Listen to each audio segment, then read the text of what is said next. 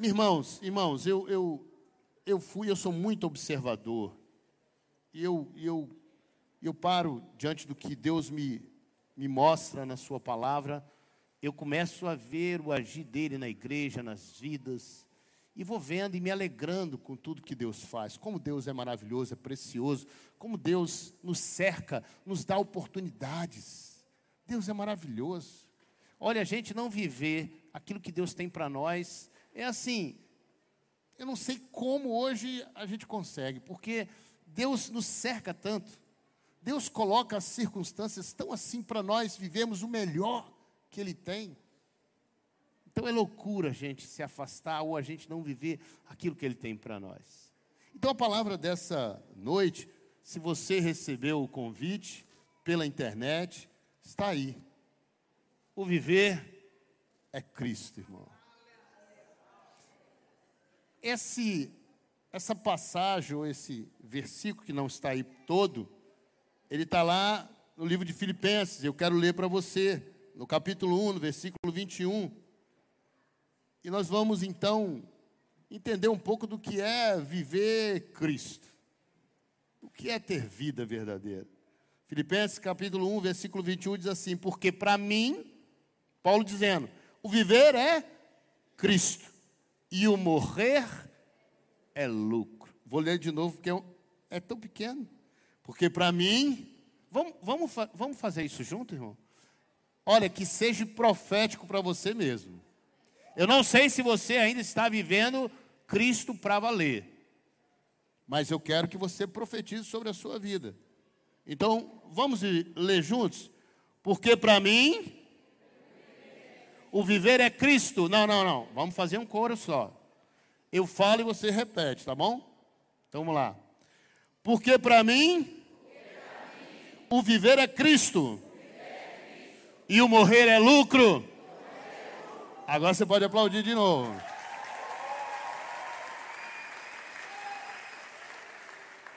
Irmão, apesar do texto e o que Paulo está falando aqui, ele fala aqui também de morte. E é importante a gente saber sobre a morte. Nós não vamos falar de morte hoje. Tem gente que não gosta de que ouvir sobre a morte. E vou repetir, apesar de ser importante aprender. Mas hoje nós vamos falar de viver. O que Deus tem para nós, vida. Vida abundante. A, a, o, o, o momento que Paulo escreve essa carta aos Filipenses é um momento tão, tão assim, tão louco pelo que ele fala, porque ele está preso, ele está encarcerado.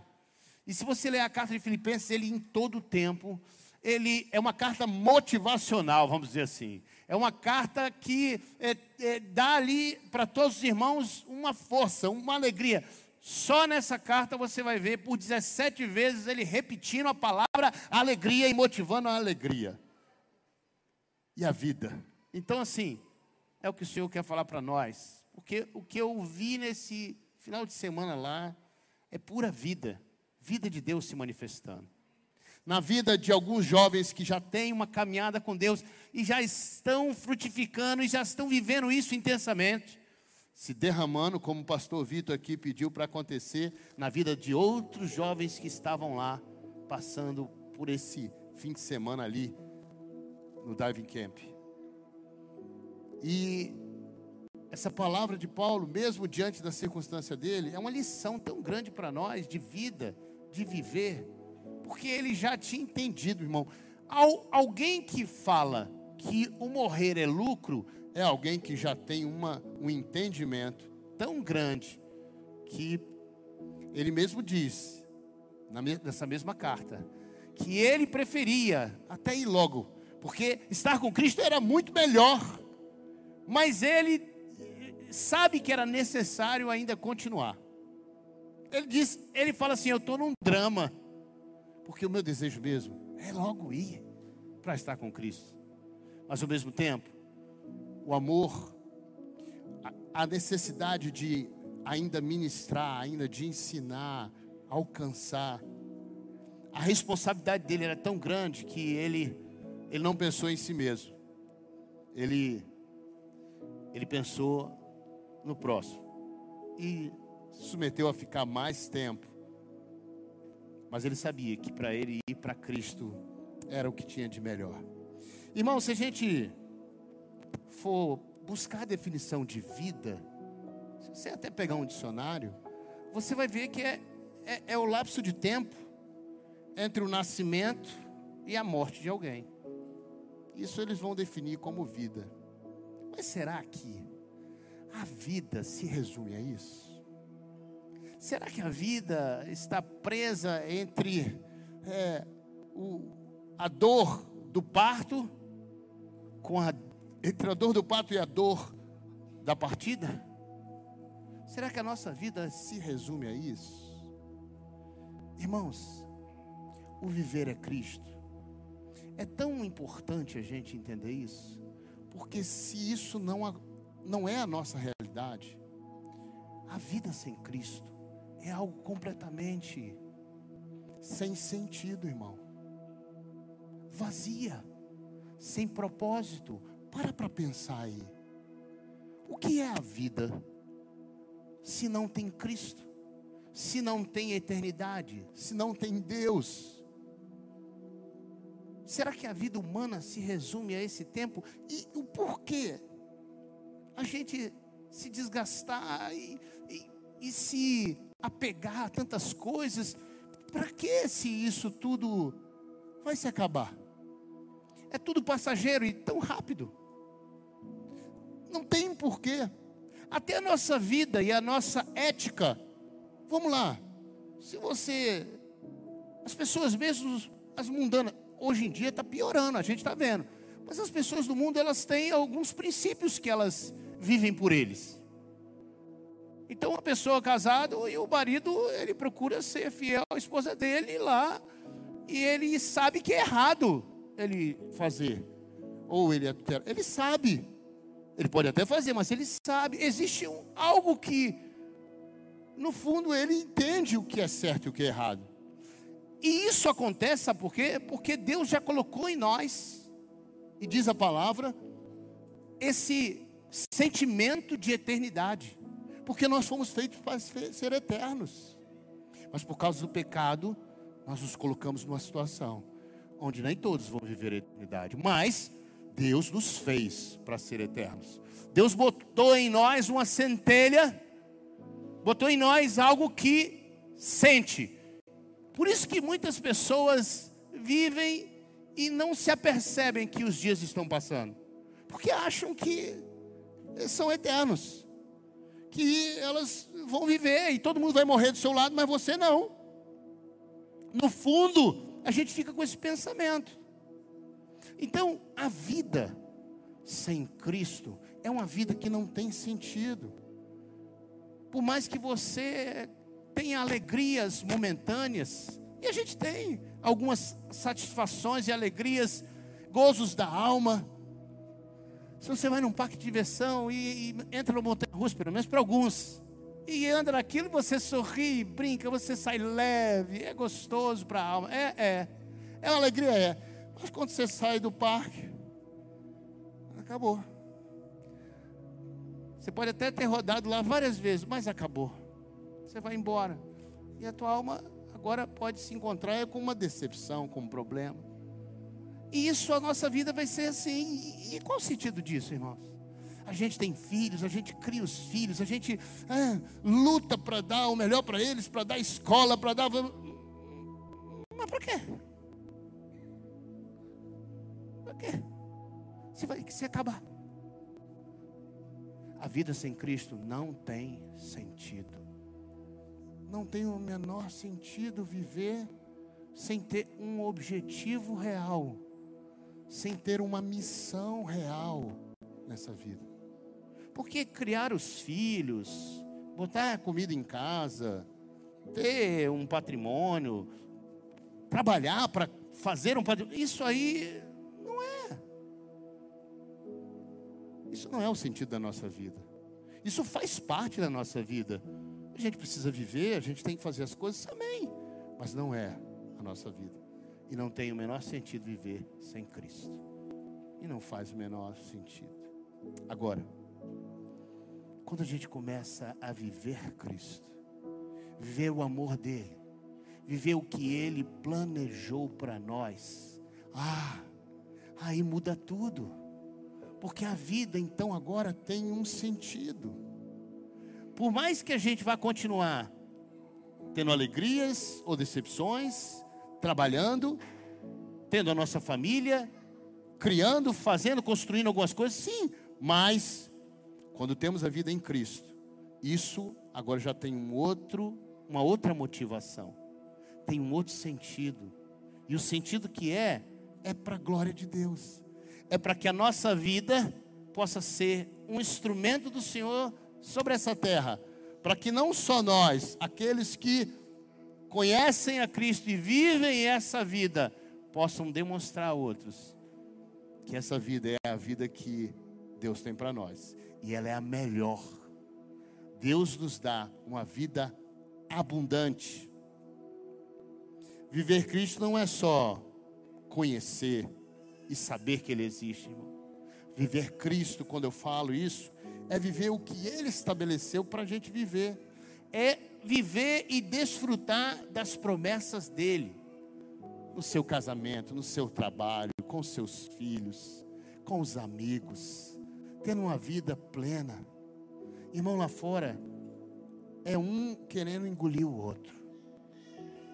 Deus tem para nós uma condição de vida de família.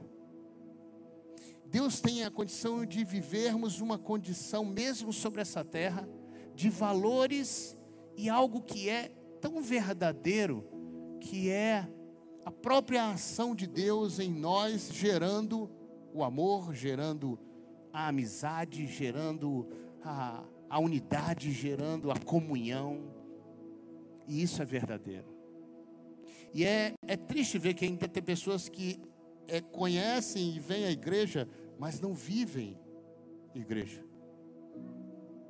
Porque viver Cristo é viver igreja, é ser igreja, não é frequentar a igreja, é viver igreja, é ter relacionamento, é ter é, uma missão junto com os outros. Isso é viver Cristo.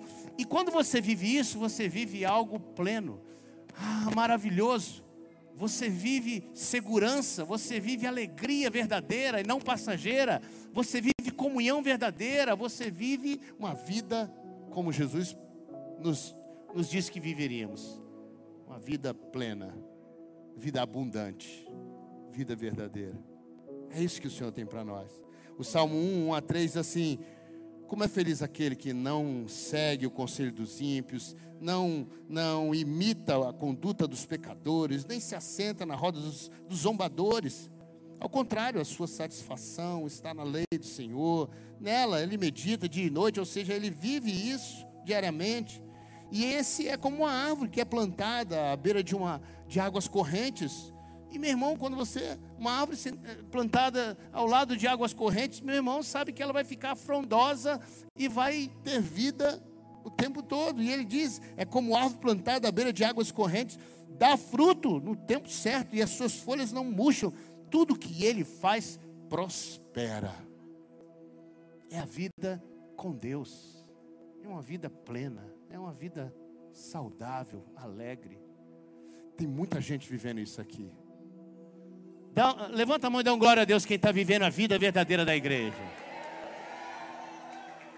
Sabe por quê, irmãos? Eu ando por aí e vejo tantos irmãos vivendo uma comunhão tão maravilhosa. Eles estão juntos, dia a dia, nas questões boas, nas questões difíceis. Não ficam só, não passam luta sozinho. Pelo contrário, quando tem um problema, todo mundo se junta, dá apoio, sustenta, seja oração, seja consolo, seja questão financeira, se for necessário. O que precisar, quem vive igreja está amparado, está cuidado, está seguro. Viver Cristo é viver seguro. Por isso que aquele que vive Cristo, como Paulo escreveu aqui, é, morrer para ele é lucro mesmo. Porque se a morte, que é, para nós é algo, Paulo diz que é maravilhoso, imagine a vida com Cristo aqui, o que Deus não tem para nós, irmãos. Deus tem algo maravilhoso. E tem muita gente vivendo fora disso. Tem muita gente com a vida com Deus assim, de longe, ouvindo, até querendo e até recebendo algumas bênçãos de Deus. Sim, claro. Mas Deus tem muito mais para você.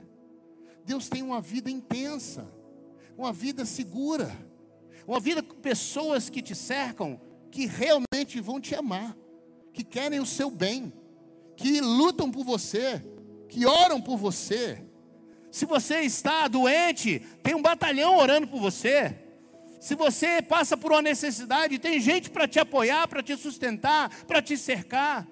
Se você está alegre, aí é que tem gente para se alegrar com você. Se alegrar com a sua alegria mesmo. Porque muita gente lá fora não se alegra com a sua alegria, não. Pelo contrário. Às vezes você está alegre, as pessoas olham e tem inveja ou não quer ver a sua prosperidade. Mas quando você vive Cristo, um deseja a prosperidade do outro, irmão. Um luta pela prosperidade e o crescimento do outro, irmão. Esses jovens que estavam lá trabalhando um fim de semana intenso ali, pagaram para estar ali, para poder o quê? Cuidar desses jovens. E eu vi eles ali amando os filhos de, os filhos de vocês, cuidando, cercando, ajudando.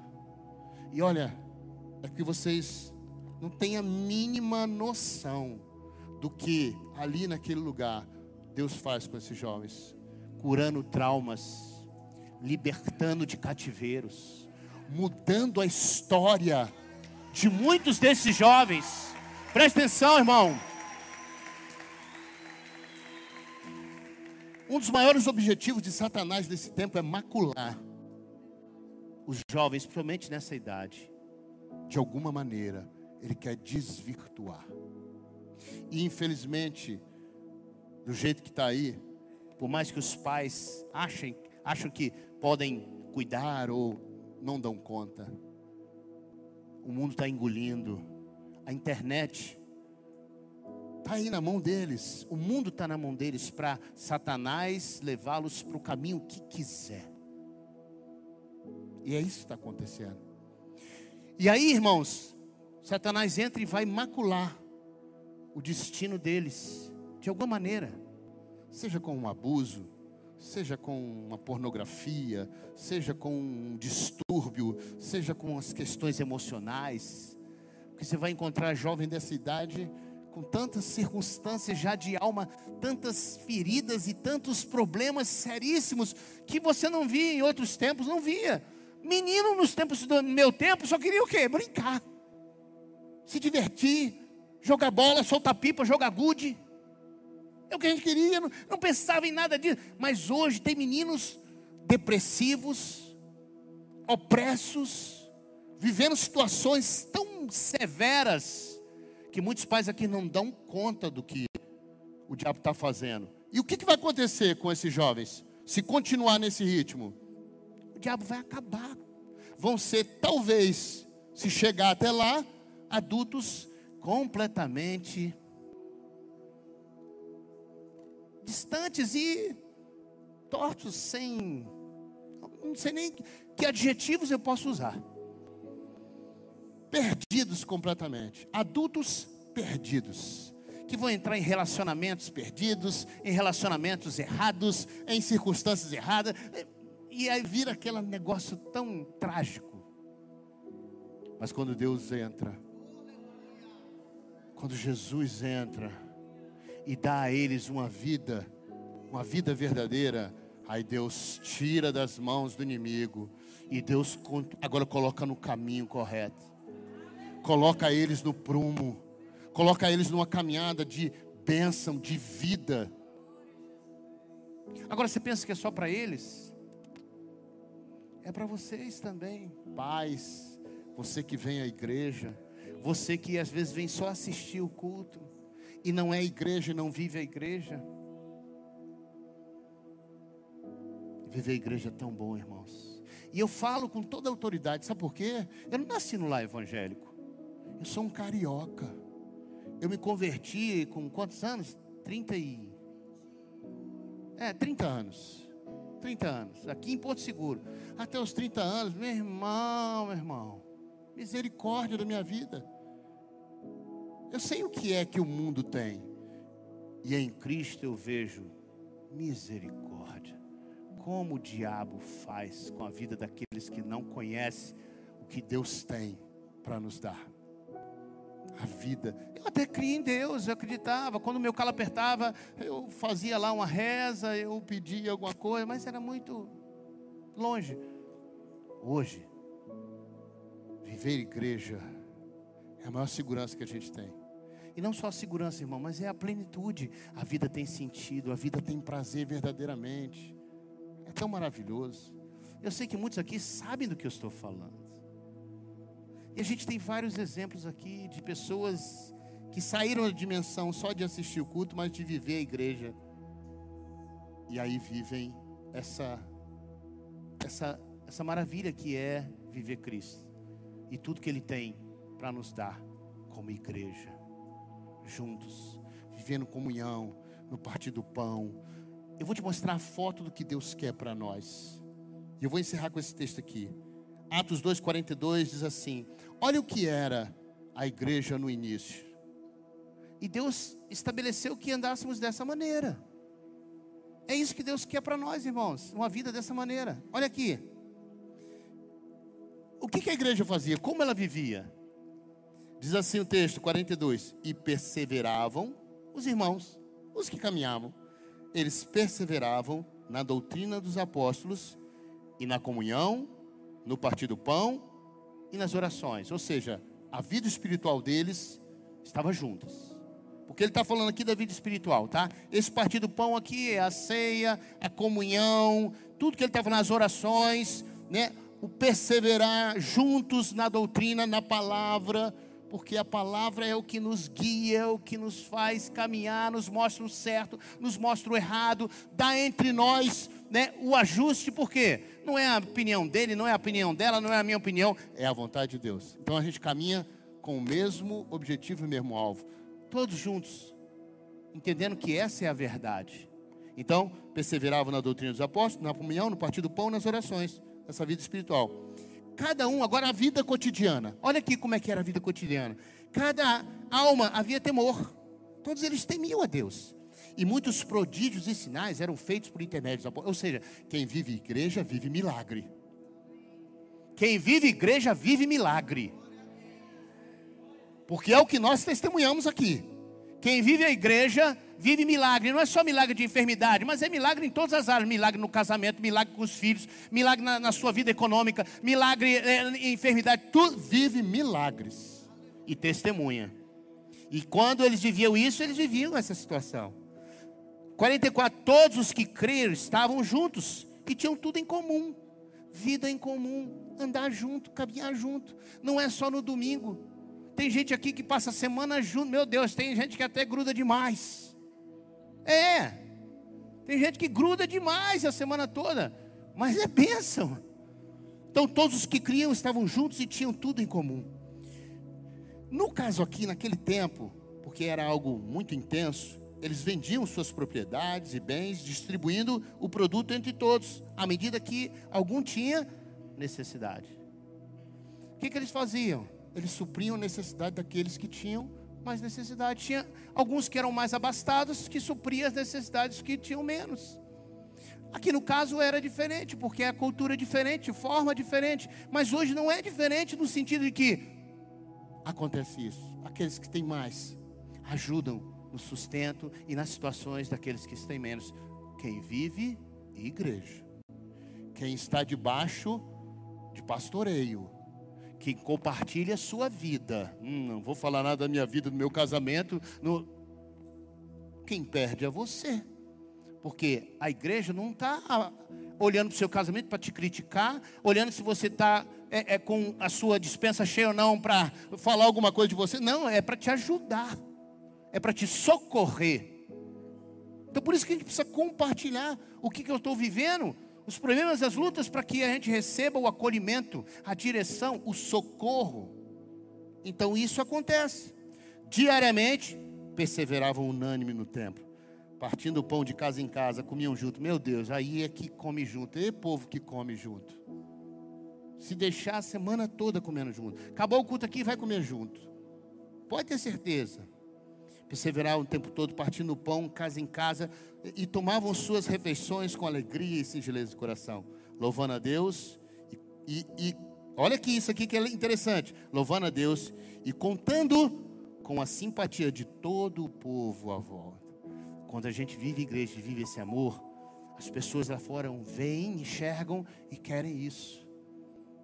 Eu estou falando isso para que você deseje viver isso, como está sendo dito aqui. E por último, enquanto isso, enquanto a gente vive igreja, irmão, ele não, não diz nem que precisa pregar, ele não falou nem de pregar aqui, nem de evangelismo. Ele só disse assim: se vocês viverem isso, esse amor verdadeiro, essa comunhão no partir do pão, estando juntos em oração, as pessoas vão ver isso e Deus, como diz o texto aqui, enquanto isso, acrescentava-lhes o Senhor dia a dia os que iam sendo salvos. E assim, Deus quer te proporcionar uma vida maravilhosa, mas você precisa viver Cristo. E viver Cristo é viver igreja. Jesus é o cabeça da igreja. A igreja é o corpo de Cristo. Se você quer ter vida, você precisa ser corpo de Cristo. Não é visitar a igreja, não é conhecer, oi, como é que é compartilhar da sua vida, é dar e receber. É viver a segurança de estar entre irmãos alguns mais chegados do que os irmãos de próprio sangue. Vou te dizer, é verdade. Porque eu já vi aqui muitas pessoas serem socorridas. Irmãos, tem muita gente aqui que tem dinheiro, tem plano de saúde, segurança, tem previdência, tem uma série de coisas. Mas quem tem Jesus e tem igreja, tem muito mais tem muito mais.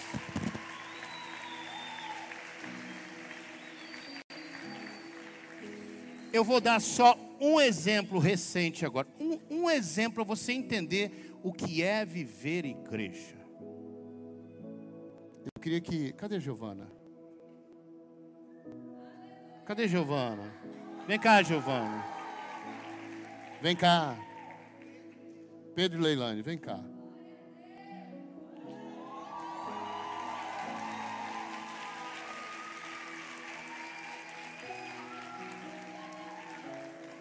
Eles virão aqui num culto que nós estamos preparando para um testemunho, porque é algo muito forte que aconteceu com essa família.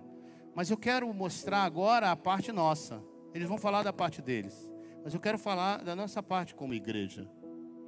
Porque essa família, aprove, aconteceu dessa lindona aqui ser acometida de um câncer. Ela teve um câncer na mandíbula. De um dia para o outro, cresceu aqui ficou muito grande. E eles não têm plano de saúde. Eles não são pessoas de posse. Têm uma vida comum, vivem dignamente, mas sem. Então seria muito difícil o tratamento da Giovana, porque era algo muito especializado. Não era qualquer um que podia tratar.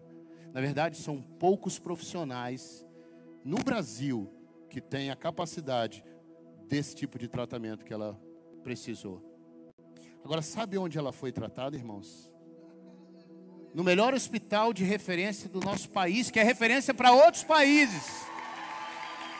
Ela foi tratada em Barretos. E lá passou quanto tempo, minha irmã? Dois anos em tratamento. E lá ela foi sustentada, essa família sustentada. Sabe por quem, irmão? Pelo Senhor pelo corpo, pela igreja. Não precisou de Unimed, não precisou de ter dinheiro, só precisou de ser igreja. É, porque aí, irmão, quem é igreja, quem é igreja, não passa por luta sozinho. Sabe por quê? A igreja se levanta. Primeiro, ela recebeu uma enxurrada de intercessão e de oração pela vida dela. E depois, nós começamos a nos mover juntos para poder apoiar e sustentar esse momento de luta dessa casa. E eles não passaram nenhuma necessidade em todo esse tempo. Por isso, eu vou te dizer: seja igreja. Viver Cristo é viver, primeiro, com um motivo, com um propósito, e é viver seguro, guardado pelo Senhor. O Senhor podia ter ouvido a nossa oração e curado ela sem fazer cirurgia e nada, e tratamento? Podia. Mas o Senhor sabe de todas as coisas. Tudo coopera para o bem dos que amam a Deus. E o testemunho dela, mesmo tendo sofrido, como Paulo sofreu numa cadeia e falou e incentivou aquele povo. O sofrimento dessa família e tudo que eles passaram, o testemunho, é para a glória de Deus. E para hoje, talvez se, se hoje, se tudo que eles sofreram hoje te convença de que você precisa viver Cristo, já valeu o sofrimento, para que a sua vida possa ser alcançada e transformada pelo poder do nome de Jesus. Obrigado por vocês. Obrigado, gente. Deus abençoe. Deus abençoe.